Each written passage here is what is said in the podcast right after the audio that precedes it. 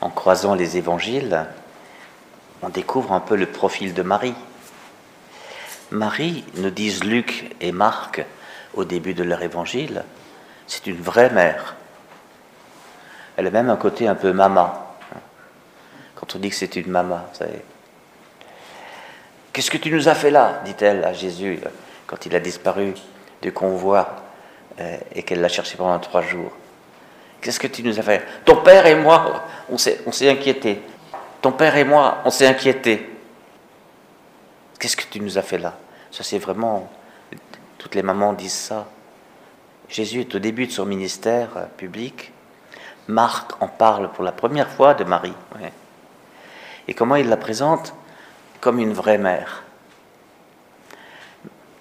On vient de lire, puisqu'on fait une lecture continue de Marc, on vient de lire que les, pharisiens, après la controverse sur Belzéboul, vous savez, ils, viennent de se concerter avec les scribes pour, pour faire disparaître Jésus. Alors je ne sais pas si cette volonté de, de tuer Jésus est déjà parvenue aux oreilles de Marie et de sa famille, mais en tout cas, ils savent que ça fait du barouf et que, et que Jésus il provoque toute une réaction hostile à son égard et il n'y a pas seulement des foules pour l'admirer et pour lui courir, derrière, mais il y a aussi les autorités qui sont dérangées par lui. Alors ils disent, euh, il a perdu la raison. Hein, quelques, versets plus haut. Hein, il, a, perdu la raison. Traduisez, il, est devenu fou. Hein. Donc on le ramène à la raison. Parce qu'il a perdu la raison, on le ramène à la raison. Et la raison, c'est à la maison. C'est-à-dire, c'est ça le bon sens, vous savez, auquel je, me prends tellement souvent, le bon sens. Il a perdu le sens, le bon sens veut qu'il reste à la maison. Ah, le bon sens. Ben, le, bon sens, c'est, la chair. C'est l'homme pas inspiré. Quoi. Il n'y a pas de place pour un prophète dans le bon sens. Il a perdu la raison, disent-ils. Marie en tête. Voyez? Aujourd'hui, qu'est-ce qu'ils font? Voici ta mère et tes frères, donc toute la parentèle, ils sont là dehors, ils te cherchent. Ils te cherchent. Ils te cherchent pour te, ramener à la maison. Hein. Ils te cherchent. En fait, ils veulent protéger Jésus, voyez. Et Jésus, tant qu'il y a eu le, recouvrement au temple, il y a eu il est devenu fou. Et ici, c'est le voici ta mère et tes frères, ils te cherchent. Euh, Jésus, en fait, échappe à cela. Hein. Il leur répond. Elle est, elle, est, elle est dure, sa réponse. Comme était dure sa réponse à 12 ans quand il a dit Ne savez-vous pas que je dois être chez mon père? Et il dit ça devant le brave Joseph. Et chez mon père, c'est pas dans l'atelier de Joseph chez mon père. Le père est posé. Hein. Qui est ma mère? Qui sont mes frères? Il parcourt du regard, il y a la foule, tous ceux qui lui courent derrière, qui lui arrachent les boutons, vous savez, on en a parlé les jours précédents, pour avoir une relique de lui, que sais-je. Et puis, et puis ceux qui sont assis en cercle autour de lui. Il y a toute une phrase pour eux. Ça, c'est les disciples. Que Jésus vient tout juste de choisir. Ils sont assis en cercle autour de lui. Voici ma mère, voici mes frères, ce sont ceux qui font la volonté de Dieu. Eh bien, tout cela, eh bien, ce sont des frères pour moi, des sœurs pour moi, ils sont une mère pour moi. Dans le parallèle de Matthieu, celui qui fait la volonté de mon Père, celui des cieux, celui-là est pour moi un frère. Ici, c'est la volonté de Dieu. Parce que le propos de Marc n'est pas tout de suite de révéler la filiation et la paternité. Le propos de Marc, c'est de, de poser Jésus euh, spirituellement euh, à, qui appartient-il? Il dit clairement qu'il y a un transfert de famille. Il le dit clairement.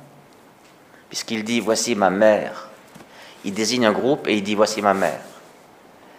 Mais il dit aussi Celui qui fait la volonté est ma mère. Donc la mère, c'est à la fois l'embryon de l'Église, donc l'Église naissante. La mère, c'est celle qui enfante. Hein. La mère, ma mère, c'est celle qui me met au monde, celle qui me donne au monde, et non pas celle qui me retire du monde. Entendez bien. Celle qui me donne au monde. Celle qui me met au monde et m'offre au monde. Et, ma famille, mes frères et sœurs, ce ne sont pas mes frères et sœurs de sang. Les cousins, cousines, on appelait frères, et d'ailleurs encore aujourd'hui, dans les pays de, culture sémitique, eh bien donc arabes, juifs, euh, eh bien euh, on, dit encore frère pour, euh, pour très loin dans la parentèle. Jésus élargit encore celui qui fait la volonté de Dieu, la volonté de mon Père. Jésus origine la famille nouvelle dans la paternité de Dieu. Il, il origine la fraternité nouvelle dans la paternité de Dieu, Jésus. Et nous avons déjà un peu l'expérience de ça. Nous, étions à, la communauté de Saint-Nicolas dimanche soir. Mais quelle fraternité avec des gens qu'on ne fréquente pas habituellement. Quelle fraternité. Moi, je voyais arriver quelqu'un vers moi, tout sourire, je disais, qui es-tu, mon frère? Mais je disais, mon frère. J'attendais pas qu'il me dise son nom pour l'appeler frère ensuite. J'attendais pas d'avoir vécu quelque chose avec lui pour l'appeler frère. C'est mon frère parce que il aime Jésus. C'est mon frère parce qu'il veut devenir de plus en plus le Fils de Dieu qu'il est. C'est mon frère parce qu'il veut faire connaître le Père. Père, que ton nom soit connu de tous. Voici ma mère, voici mes frères. Il y a là une, profonde, un profond chemin de libération. Jésus n'a jamais coupé avec sa mère, puisqu'elle est même à la croix. Elle est à la résurrection, on ne le désigne pas, sauf qu'elle était sûrement avec les douze, parce qu'elle était toujours avec eux. Où voulez-vous qu'elle aille hein? Et puis, elle était à la, Pentecôte. Voyez, donc il n'a jamais coupé. Mais il, a changé de niveau. Marie n'était plus sa maman.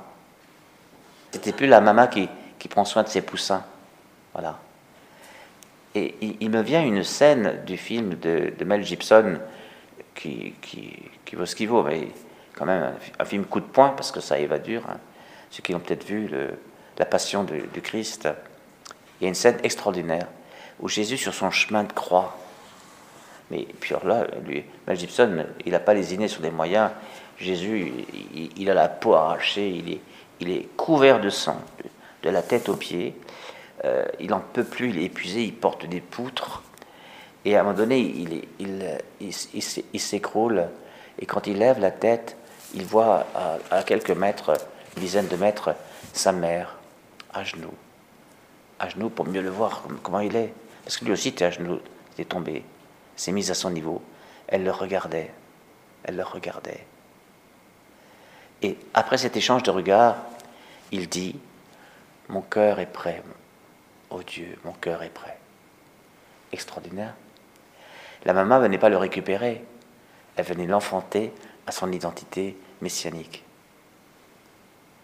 Elle a compris que sa maternité consiste à le donner au monde et à, faire de telle sorte, à, l'aider, à l'encourager, de telle sorte qu'il aille au bout de sa mission et pas qu'il reste à la maison. Je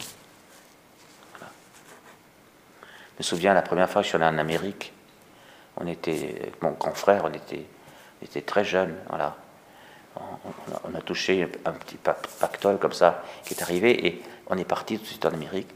On a passé un mois là-bas et quand on est revenu, on, a eu quelques pépins de, vol, on a un peu mal ici ou là.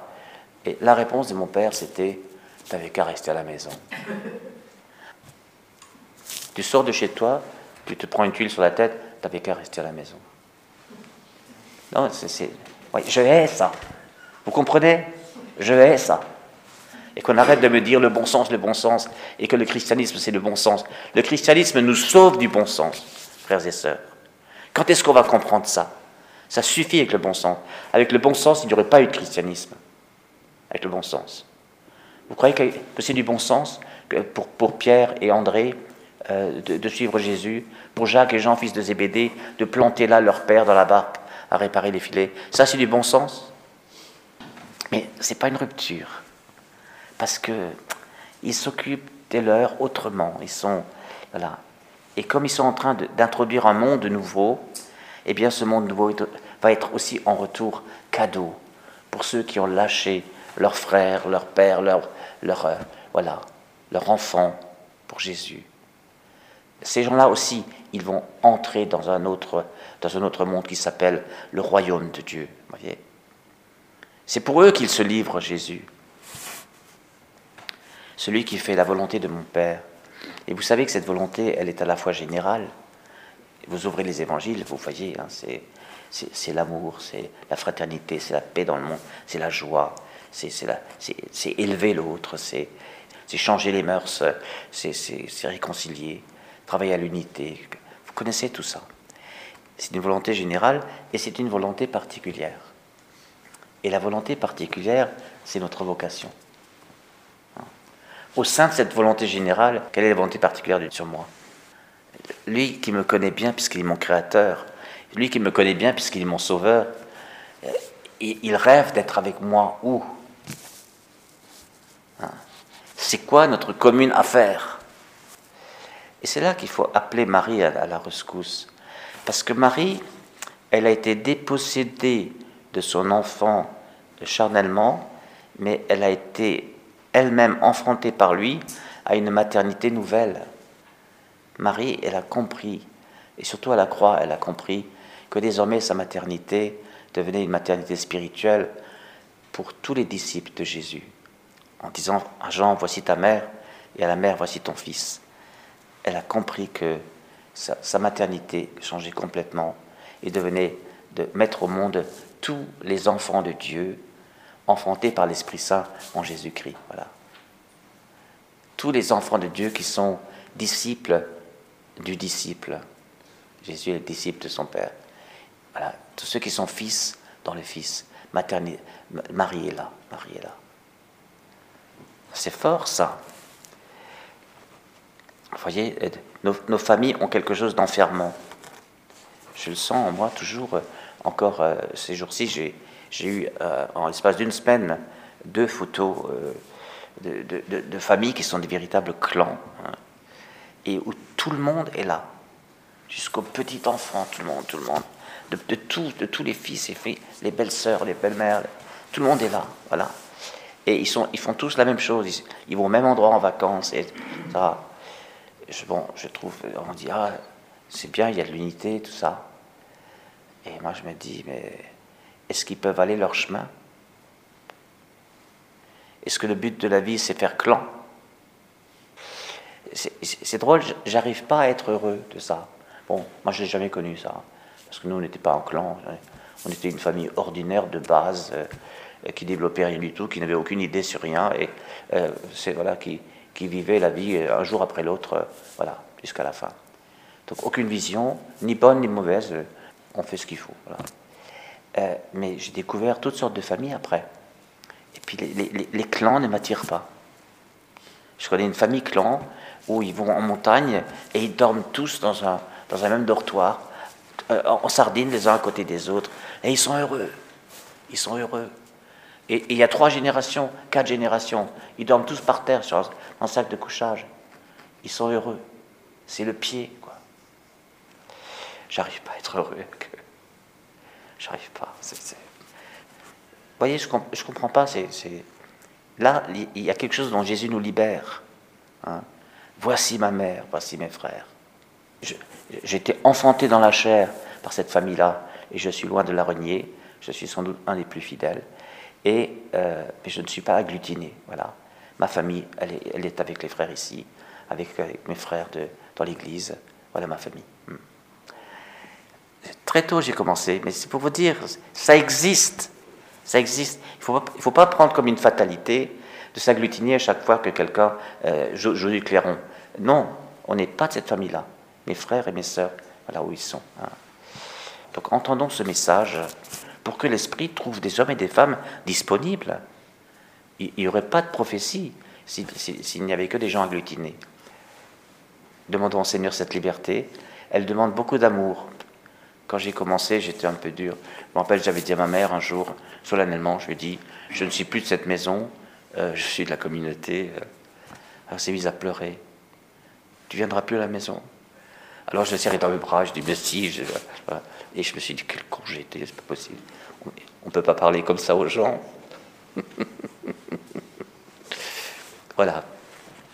Amen.